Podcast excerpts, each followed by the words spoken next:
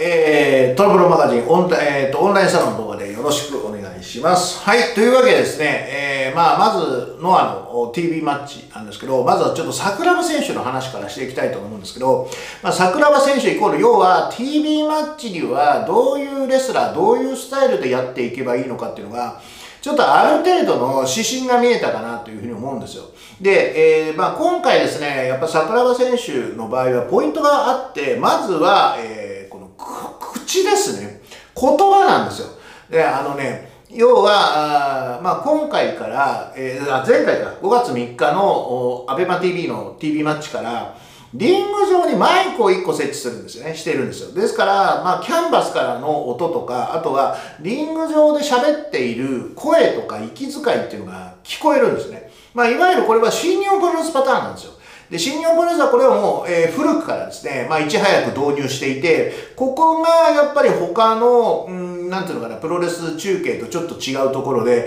すごく臨場感っていうか、あまあ、あとは選手の気持ちとか言葉とかそういうのが臨場感が非常に出てきてるんですね。まあそこが、あまあ新日本プロレステレビ朝日の、まあ結構技術的な、裏技的な技術的なところだったんですけど、今までそこにね、誰も気がつかなかったんですよ。気がつかなかったというか、そんなに重視していなかったんですね。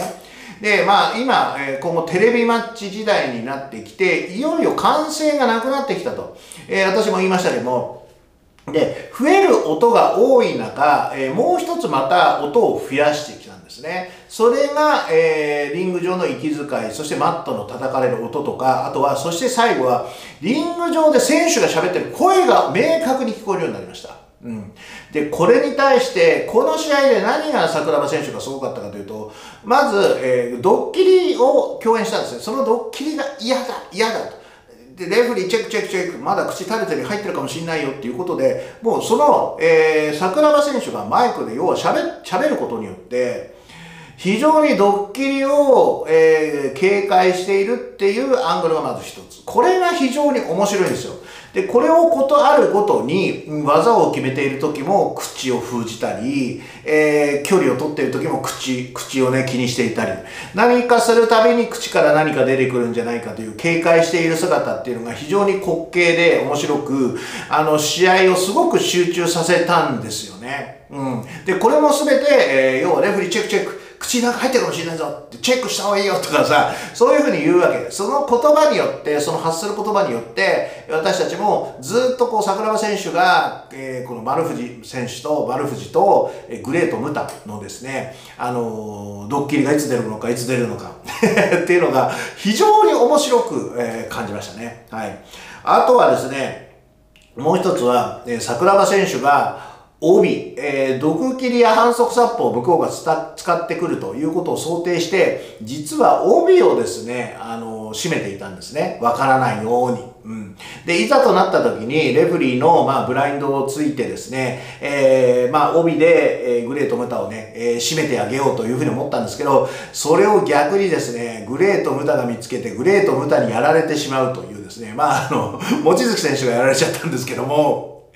えー、これもなかなかね、こういうね、狂気、狂気ですね、いわゆる狂気を隠すっていうところまでちゃんと仕込んでいて、やっぱそこまでね、あの、イメージトレーニングができているっていうところが、やっぱり桜庭選手の、まあ、IQ レスラーという、まあ、言われるゆえんなんですよね。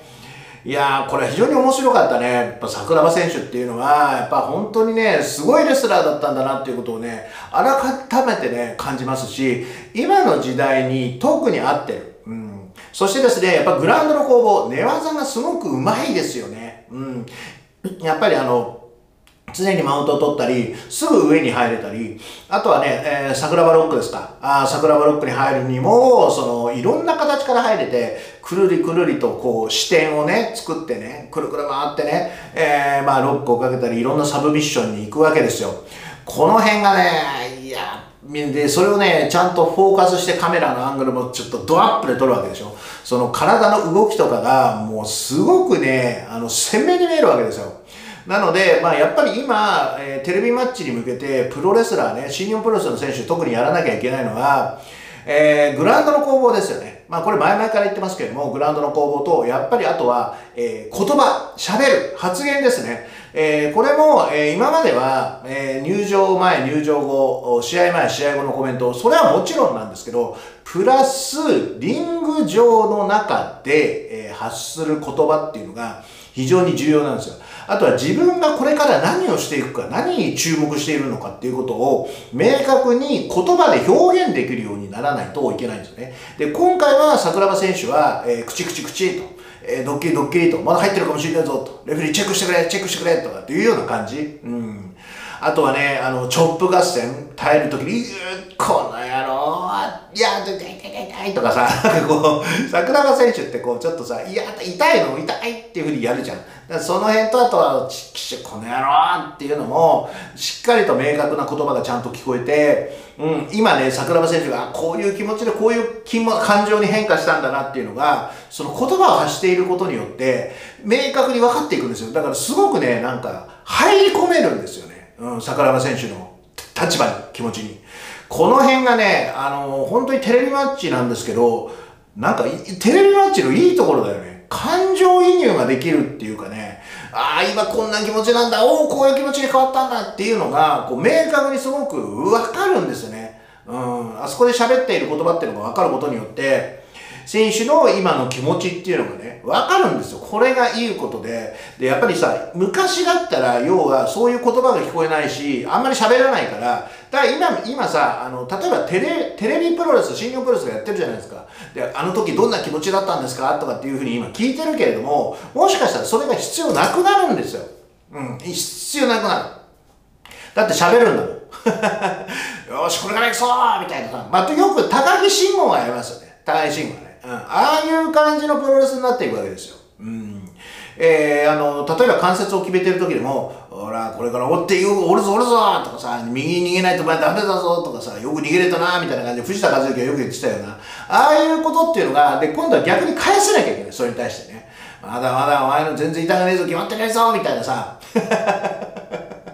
なんかいろんな攻防があると思うんですよ。で、いやー、やりたいです、お願いして、お願いですとかさ、なんかさ、やめてください、やめてくださいみたいな感じでもありだと思うんですよね。まあ、この辺はまだまだ、あのー、まあ、解明、開拓の余地っていうのがね、えー、結構あると思うんですね。うん。なんでまあ、これから本当にプロレスってね、こうめちゃくちゃ面白くなると思うんですよね。うん。まだまだこの手があったかということ。それと要は桜庭選手が、やっぱ実はね、すごくテレビマッチ向きだったと。ということがね、まあ分かったということだけでも、うん、なんか大きな発見だったかなというふうに思います。ですから今後ノアの、えー、桜庭選手っていうのは、えー、今後ね、えー、まあちょっとまた、えー、中心人物の一人になっていくかなというふうに思います。えー、するとね、ノアはね、またね、大きなね、えー、まあ、なんていうのかな、キャラクターというか、人を得たということ。まあ、ただでさえね、まあ、塩崎選手もいますし、藤田選手もいて、えー、中島克彦、杉浦隆、まあ、剣王、今後ですね、今後剣王選手もいて、あと、曽谷選手も入って、なおかつ武藤敬司、それに、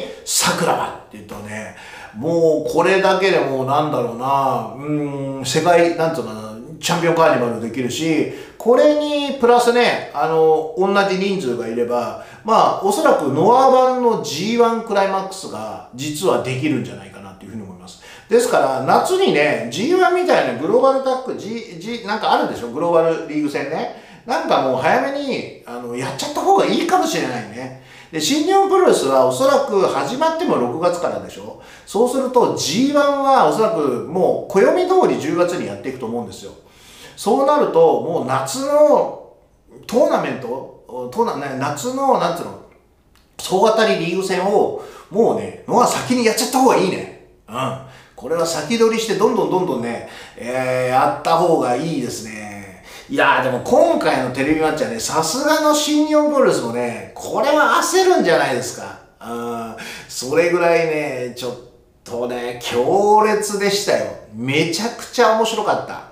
ちょっとびっくりした、えー、という感じです。それとやっぱり桜庭選手っていうのはテレビマッチ向き、さすが IQ レスラーと言われるゆえんを、まあ、実力をね、思う存分発揮したと、えー、いうことで、これからですね、私はね、桜庭選手ね、ブレイクしていくと思いますよ。特にノア。うん、で、チャンピオンシップ、もちろん絡んでいくと思うので、今後はね、桜庭選手からね、えー目が離せないです。はい。というわけで、まず1本目、えー桜庭選手。すごい、これからテレビマッチ向きのレスラーと。IQ レスラーから TV マッチレスラーへ。はい。というのを書いてございました。以上です。